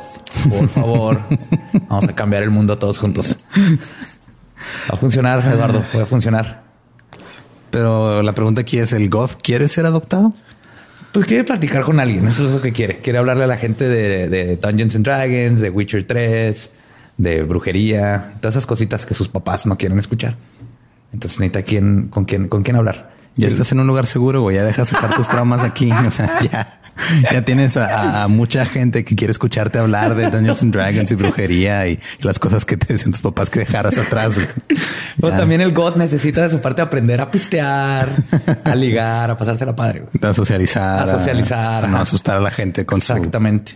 Validez. tal vez jugar algún deporte, a veces sucede. Mm, si hay esos crossovers es raro, pero si hay gods deportivos. Ok, sí, hay una chava super fit que tiene los ojos negros en Instagram y es como goth. ¿Ya ves? Sí. Si se puede. Alguien le enseña. Supongo, no sé. Pero bueno, vamos a lo que estuvieron mandando en la semana al grupo de Facebook. Este han, han mandado varias notas de de gente que mata a sus madres. Mandaron una de uno que mató a su mamá y se comió parte de ella. Ok. Ese fue en España, pero creo que esa nota ya es un poco vieja, no sé. Pero hay una que pasó este apenas el, el 30 de enero, güey, en Nicaragua. Oh, mira, Nicaragua. Hacía mucho que no escuchamos nada de Nicaragua. Ajá. Pues, ¿quieres saber qué pasó en Nicaragua? Sí, por favor. Eh, un hombre mató a su madre a golpes con un trozo de leña porque según él era bruja. Ari, vaya. ¿Bruja o vampira? Bruja. Ah, pues así no se mataron las brujas. Pero al parecer funcionó, ¿verdad? Pues sí la mató. Pero, o sea, este güey se llama eh, Denis Flores Gómez. Este, y de hecho tenemos aquí, voy a poner el, audio de lo que dijo en su confesión que se hizo viral en Twitter porque lo confesó así en un celular, güey. Pero espérate, el vato se llama Denis. O Denis, pues. Ah, Denis. sí, sí, es que no creí que tiene acento o no tiene acento. No, no tiene acento, es Denis, perdón, Denis Flores. Denis. Ok, aquí está el audio. Pues no sé si estás preparado para esto, pero va. Entonces la palmé, me regañó porque regué un quintal de arroz y una bolsa de azúcar. ¿A quién mataste? A mi madre, a mi madre, a mi propia madre. Y soy asesino mortal, ahora sí soy asesino y me vale turca la vida. Y pensaba palmar a mi mismo abuelo, a dos tíos, tres tíos, de puta, me pensaba echar. Y, y ya ese hijo de puta brujo, que se llama Noel Talavera. ¿Con qué le dije a tu mamá? Una raja de leña primas y ya le volví. Le vuelvo a repetir, le voy a decir millones de veces. Pero eso lo... vas a decir en el juzgado, ¿sí? Uh, con toda madre yo lo digo. ¿No te arrepentí de haber matado a tu madre? ¿Y después con qué la tapaste? Es que era bruja. Con cachimbo de ropa nuevecita, trapos de ¿Para qué le pusiste una, unos, unas Biblias así? Para que se salve, porque hay brujos tiene que salvar. Yo le profetizo que esté en el cielo. Ah, no, no, es que yo soy chiva. Si usted me dice de Biblia, yo soy chivisísimo. No es que la que me lleva al cielo. Predica, pues. Ay, Dios mío. ¿Cómo predica? Eso yo soy chivísimo a predicar. Pues. ¿Para qué? Para que se asuste. Yo le pongo asustado. Yo predicando me brinco así amarrado ahí. Es como podemos ver, es una persona que está completamente en, control absoluto de sus facultades mentales. Sí, sí, totalmente. Como, experto en estos temas, creo que, este asesino mortal, el asesino mortal Denis Flores, está loco, como diríamos. O sea, mató a su mamá porque era bruja, la, rodeó de Biblias para que se salvara y fuera al cielo. Planeaba hacer lo mismo con su abuelo, con su abuelo, con su vecino, con unos tíos. Y todo esto pasó en, eh, en la comunidad del, rural del departamento de Matagalpa, en Nicaragua. Wow, Matagalpa. Matagalpa, sí. Pues mira, si, lo vemos, si, empatizamos un poco con este hombre y, si es un, witch hunter general, si en su cabeza sí estaba matando brujas, okay. Pues, estaba echándole ganas y haciendo un bien por el pueblo. Supongo. Estima que no es con, con troncos. No, pero, o sea, es que a qué Ok, ¿hasta qué punto tiene que llegar este o, cómo se desvía tanto tu lógica que piensas a huevos? tengo, es mi mamá es bruja, la tengo que matar y tengo que rodearla de Biblias y ponerle ropa nueva encima para que se salve. o sea, ¿qué, salto de lógica, qué, pasos de lógica va siguiendo? Así. Muy, muy grandes, así te puedo decir. Son, son pasos de lógica muy, muy, muy, muy grandes entre ellos, unos con vueltas Ah, perdón, es que no nos deberíamos de reír tanto de esto. Hay, una víctima y una persona muerta aquí. Pero que le manda a ser bruja Sabiendo que su hijo este, se cree predicador y asesinador, asesinador. ¿eh? Y arroz, ¿no? Te dijo algo del algo arroz. del arroz, ajá, que lo regañó porque hizo algo con arroz. Entonces dijo, esta es bruja, la voy a matar. Pues que, güey, no entiendo. O sea, no entiendo en qué estado mental tienes que llegar para hacer eso. O sea, para, digo, para matar a cualquier persona, primero que nada. En él creo que. Pero aparte, para matar a su madre y acusarla de ser bruja, rodearla de Biblias y luego decir que su vecino y su abuelo y sus tíos también son brujos. Tal vez este levantó y habían así dulces que, lo, que ya estaban hasta el horno de la casa. se metió y la mamá lo trató de cocinar como Hansel y Gretel. Ok. Qué pequeño comercial, la nueva de Gretel y Hansel se ve que está bien chingona. Ah, sí, de hecho sí se ve chida. Que sale la pelirroja de, de It. Las confundo con la de Stranger Things. Creo que es la de It. Ok. Pero se ve muy buena el take. Ahora sí se ve creepy. Ok, a ver si ahora sí vale la pena y no te hacen lo mismo que te hizo Sabrina en Netflix. Sí, no, ya la 3 no, no va a pasar. Gente, lo intenté. La 3 no va. les tengo que ahorita spoiler. No voy a ver la tercera temporada. Nunca, no. No, yo, yo la vi y este no por iniciativa propia realmente, pero la vi y desearía, desearía no haberla visto. Así. o sea, no sé, en este momento no sé qué me perturba más. La existencia de la tercera temporada de Sabrina o lo que hizo Denis Flores. Creo que necesitamos que Denis Flores vaya y termine con Sabrina y toda ese toda esa serie de Netflix ya se la dejen morir a troncazos. También, güey, debe ser, o sea, matar a alguien a, a golpes con un trozo de leña debe ser difícil, ¿no?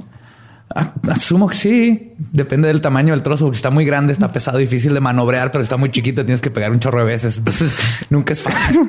pero por eso no escuchas muchos asesinatos con troncos. Ay, güey, lo dije nada más para ver si te albureaba solo y fue más glorioso de lo que esperaba.